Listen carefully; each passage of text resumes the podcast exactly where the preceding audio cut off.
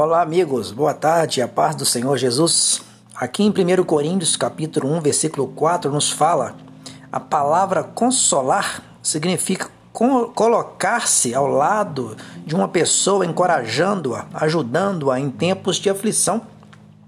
Deus desempenha incomparavelmente esse papel, pois ele envia a seus filhos o Espírito Santo, que é chamado Consolador. O apóstolo aprendeu, nas suas muitas aflições, que nenhum sofrimento, por mais severo que seja, poderá separar o crente dos cuidados e da compaixão do seu Pai Celeste. Deus, às vezes, permite que haja aflições em nossa vida, a fim de que, tendo experimentado o seu consolo, possamos também consolar outros nas suas aflições.